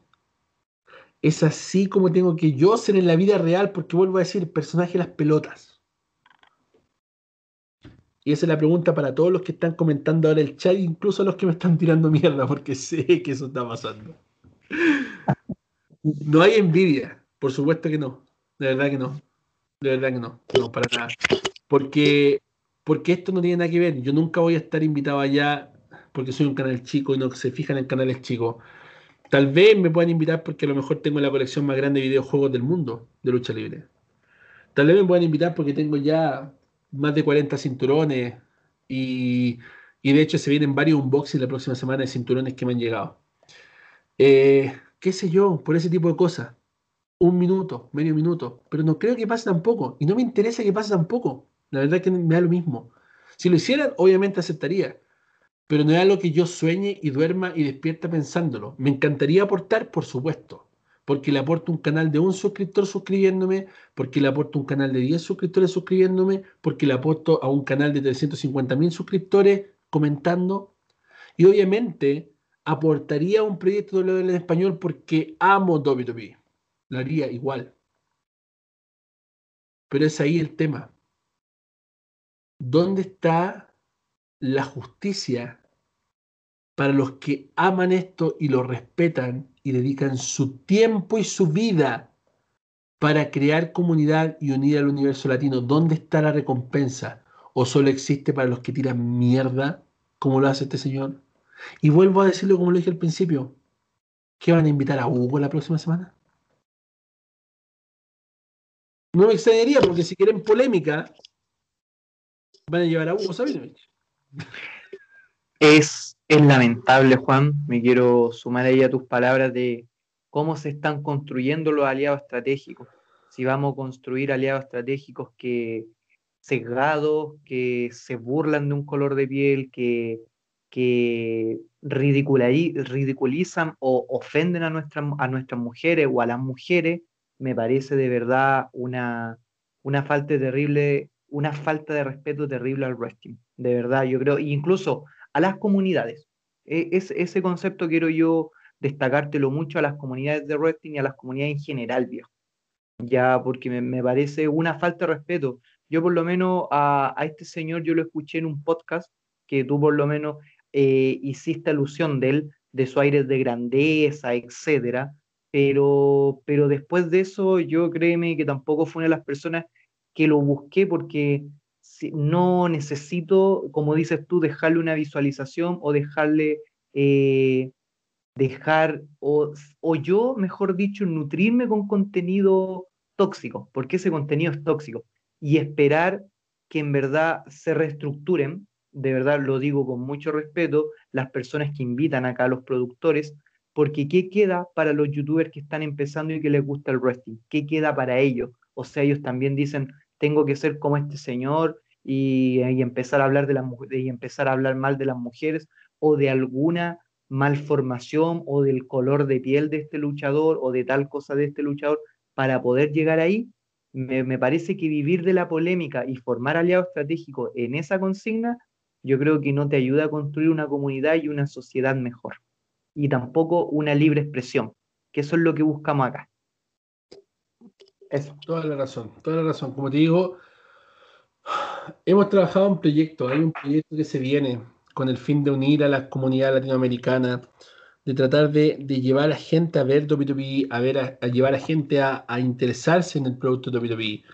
Porque no es un misterio para nadie que WWE no le ha podido pegar al, al mercado latino.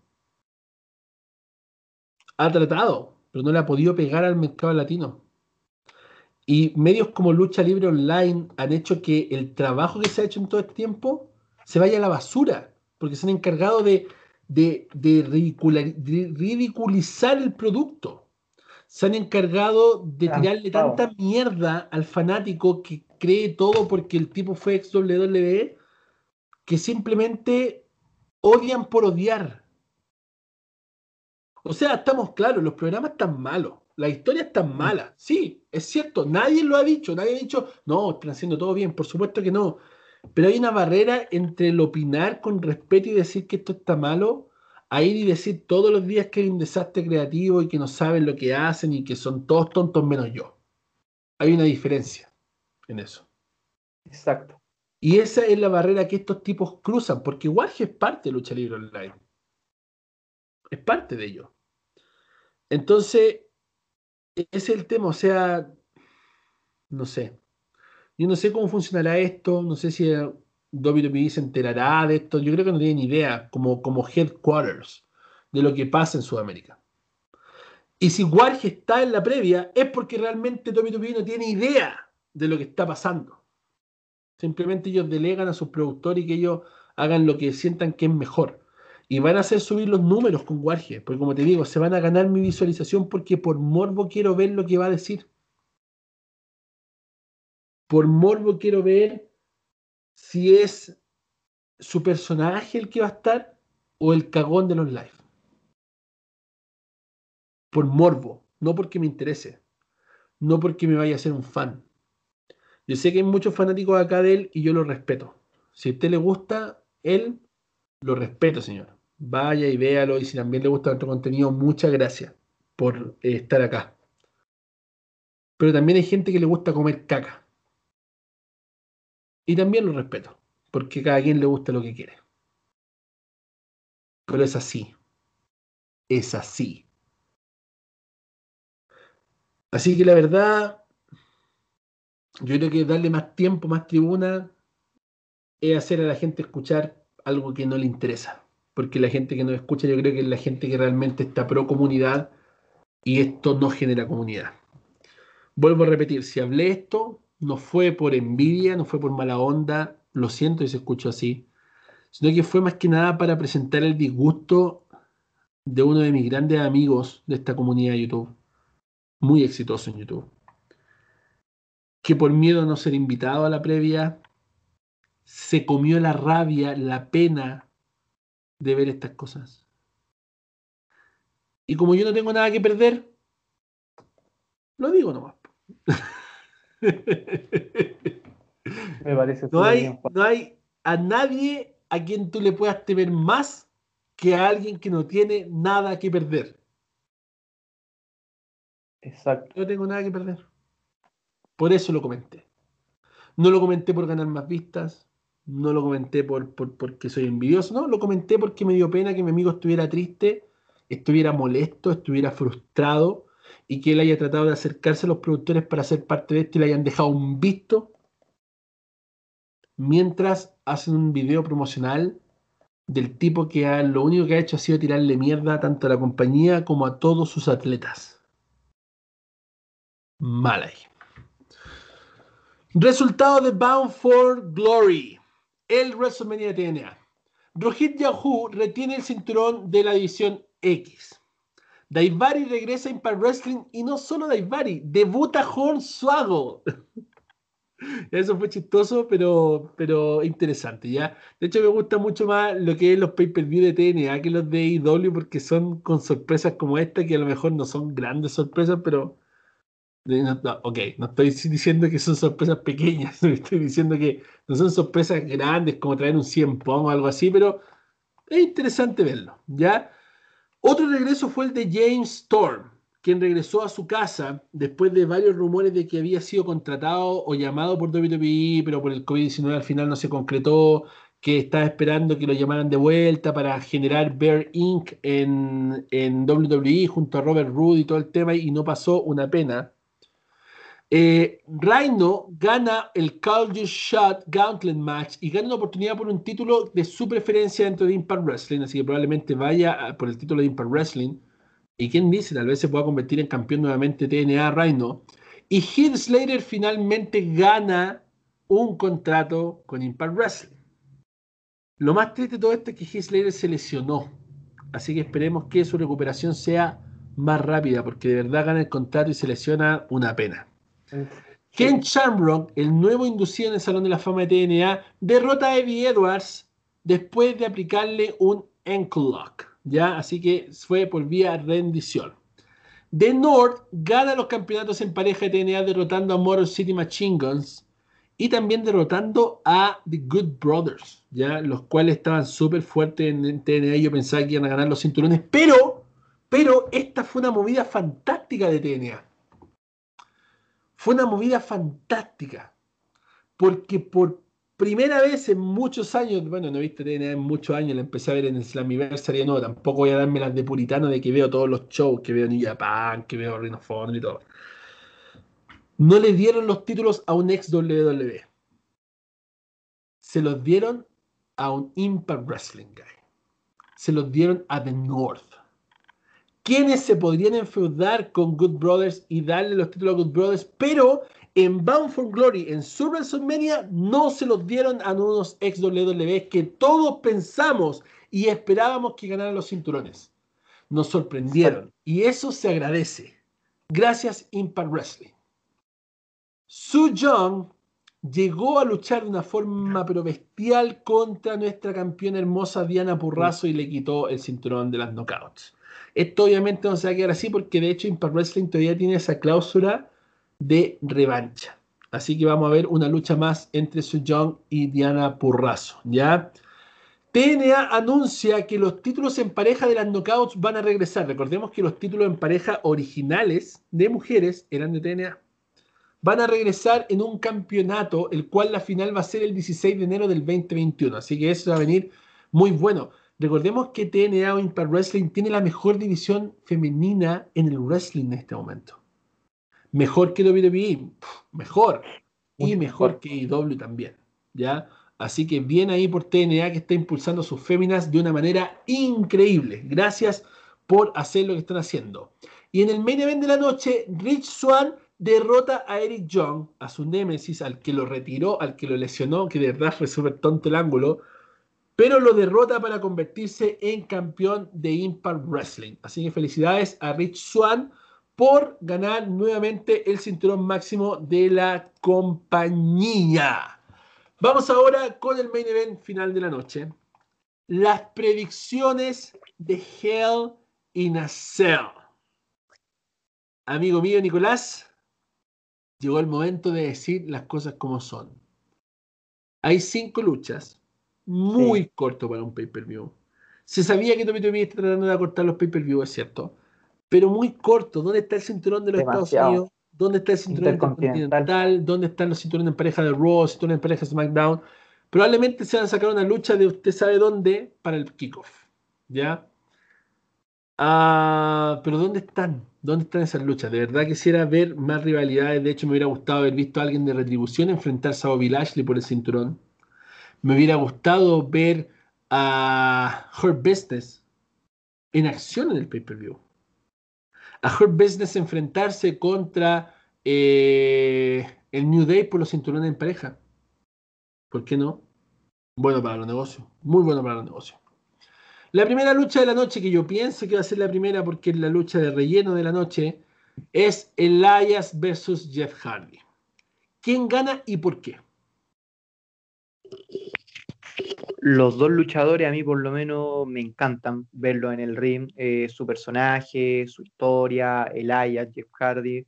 Me gustaría que ganara Elias, me gustaría, pero mi, fanatismo y por sus movimientos, por sus destrezas, por su show, hasta por su entrada, Jeff Hardy, viejo. Jeff Hardy, de verdad. Yo voy por Jeff Hardy. Ya. Yo también le voy a Jeff Hardy. Porque Jeff Hardy obviamente tiene que empezar a construir un personaje más fuerte para de esa manera poder optar por títulos porque ya sabemos que esta es su última corrida dentro de la lucha Exacto. Entonces necesita eso. El Ayas, mientras tanto, está recién empezando, puede todavía seguir lloviendo un ratito, un ratito más. Me gusta mucho el Ayas. Me gustaron sus canciones el lunes. ¿ya? Así que de verdad eh, voy a escuchar sus canciones el lunes porque el lunes sale el disco, supuestamente, en Spotify, para los que lo quieran escuchar. Así que le voy a Jeff Hardy. Otis versus The Miz en el Money in the Bank. Yo creo que WWE puede ser súper estúpida de mantener el maletín con Otis. Esperemos que no. No, me extrañaría. No. me extrañaría para nada. Pero yo le pongo todas mis fichas al Miss porque de verdad quiero ver una rivalidad entre el Miss y Morrison con un cinturón mundial de por medio. Se lo merecen. El Miss se lo merece, compadre. El Miss tiene más que merecido una corrida como campeón mundial decente no como la que tuvo hace tiempo, decente, se lo merece, se lo tiene más que ganado. Y Morrison también. Así que esperemos que todo salga bien con ellos. Cuéntame, Nico. Mínimo, como lo dice, yo también voy por Miss, pero mínimo por lo que hizo como campeón intercontinental. Me gustó mucho a mí su feudo. Me encantó el feudo del Miz como campeón intercontinental. Me tapó la boca, de verdad. Yo era uno de los que criticaba la figura del Miz y cuando tuvo su feudo como intercontinental, viejo, no, dedito para arriba. Su show, el personaje que construyó, eh, todo, me encantó. Así que no, y de verdad, eh, hay que quitarle ese maletín a Otis, viejo, de verdad, porque necesitamos construir una buena historia y eh, sea Miss o Morrison, me encantaría verlo, sobre todo a Morrison, que está, creo, cada vez más sus movimientos artísticos, el parkour que realiza, capoeira, la lucha que realiza, o sea, de verdad, me gusta mucho el personaje de Morrison también. Incluso es como, me gustaría verlo hasta ellos como campeones en parejas también. Mira, Pero bueno, es otra historia. Lo que nos falta es la incertidumbre del maletín. Mm. Saber cuándo van a cobrar. Que en medio de la lucha aparezca el, el loco con el maletín a amenazar a los campeones. Eh, se extraña eso. Eso se extraña, eso se necesita. Y eso no ha pasado con Otis porque imagínate, Otis, ¿tú crees capaz de quitarle el campeonato a Roman Reigns? No, no, la verdad que no. ¿De dónde? ¿Tú crees que Otis podría pararse de una, de, una de una Claymore? No, por loco, jamás. Poca credibilidad como, como Money in the Bank. Fue un error. Yo creo que trataron de ver la forma de resolverlo y recién se les prendió la ampolleta de cómo hacerlo. Bien tonto lo del juicio y todo, pero si eso le va a dar el maletín, a Miss, que pase. Hay que hacerlo. Oye, espera, se extraña mucho, discúlpame que te interrumpió, no, dale, dale, se, extraña Mucho, se extraña mucho esos luchadores que tenían el maletín como un Seth Rollins, como un Randy Orton, como, como hasta un Sheamus, Sheamus también cuando tuvo, tuvo el maletín te, te amenazaba, te aparecía 100 pan, se extraña en eso. Eh, se extraña tener una figura así, a eso voy yo. Y creo yo que con Morrison o Miss uno de ellos podría darle ese protagonismo y no dejarlo como una lonchera para la comida, con mucho respeto. No, fue, una falta de respeto. Sí, eso fue una falta, de respeto, exacto. Por eso digo, sigamos nomás Oye, hay gente que se, se escandalizó porque Brock Lesnar se lo puso acá y todo y, hay gente que dice, oh, el golito carismático que lleva la lonchera. No, no fue una falta de respeto para el maletín y lo que significa las luchas que se han dado, sobre todo las primeras cinco en WrestleMania. Sí. Sacha versus Bailey por el cinturón de SmackDown, Hell in a Cell. Yo le voy a Sacha. Sacha no ha sido campeón de SmackDown y es la babyface de la historia. Y le voy a Sacha todas las monedas Sacha, porque si no le gana Bailey ahora, ¿dónde van a meter a Sacha? ¿Y quién va a ser capaz de ganarle a Bailey? Tiene que ganar Sacha. Amigo mío, voy a dar un comentario súper subjetivo yo ahora. Yo quiero que en verdad Sacha gane porque ya el personaje de Bailey me tiene aburrido. Como a ti en tu momento te aburrió Becky Lynch, a mí Bailey ya me tiene de verdad, pero uff, arriba. Me tiene, me tiene arriba ya, me tiene aburrido. Creo yo que hay otras luchadoras que pueden eh, hacerle el peso y creo que Sacha objetivamente se lo puede quitar hoy día. Así que voy con Sacha hoy día también yo. Perfecto. Drew McIntyre versus Randy Orton por el cinturón de WWE Hell in a Cell. Opinión muy poco popular, muy poco popular. Le voy a Randy Orton. Hoy día Randy Orton sale de Hell in a Cell 14 veces campeón del mundo. A mí no me gustaría por, el, por la explicación que di antes del pay-per-view anterior, pero yo voy con Drew hoy día. De verdad, Drew creo que yo que es un campeón que, que se puede seguir eh, sosteniendo y gestando. Sin embargo, con los rumores de Lechner, me gustaría de verdad, eh, en este caso, insisto, me gustaría que Drew gane. Pero si están los rumores de Lesnar, yo me espero un F5 ahí a Drew y que a Randy Orton después aplique un RKO o una patada en el cráneo y gane también. Sé que, sé que lo, van a hacer en lo que es la celda, pero Brock Lesnar ha llegado a cobrar maletines insospechadamente, así que no me extrañaría que pueda aparecerse en una celda. Y ha llegado a la celda ha llegado también, tiene razón. Y se metió en la lucha de Strowman con, con, Roman Reigns. Tenéis razón, tenéis razón, ¿viste? Así que ya con eso antecedente. Se metió y sacó la puerta. Sí, tienes mucha razón. Con eso antecedente, creo yo que hoy día puede ser que gane Randy, pero a mí me gustaría que fuera Drew, por lo que pasó en el pay-per-view anterior. Eso es simplemente mi apreciación, pero igual es interesante ver un Drew con un Lexner también, indiferente que sea por título o no. Siempre, siempre. Eso. Main event de la noche, Roman Reigns versus Jace Uso por el cinturón universal lucha I Quit dentro de la celda infernal. Si pierde Jay Uso, Jay y Jimmy son expulsados de la familia samoana junto a sus esposas, sus hijos, sus nietos, sus bisnietos y toda la dinastía Fatu. Mm. Gana Roma, por supuesto. Por supuesto. Por supuesto. Como dije, es casi un hecho que La Roca contra Roman se enfrentan en WrestleMania. Y ahí ya el que gane va a restablecer la comunidad y van a volver a admitir a los usos en la familia y todo, porque de verdad es un chiste ya. Oh, te echamos de la familia. Somos, pero, pero es interesante la historia, se está tornando interesante y si va a finalizar con la roca, démosle para adelante. ¿ya? Le voy a Roman Reigns, yo creo que Roman Reigns va a ser campeón hasta WrestleMania. Su personaje es demasiado fuerte, es demasiado creíble, está demasiado bien estructurado solamente por el hecho de tener a Paul Heyman al lado. Ya eso lo hace totalmente creíble. Es un plus, es un plus que le da un tremendo plus, sobre todo a su micrófono.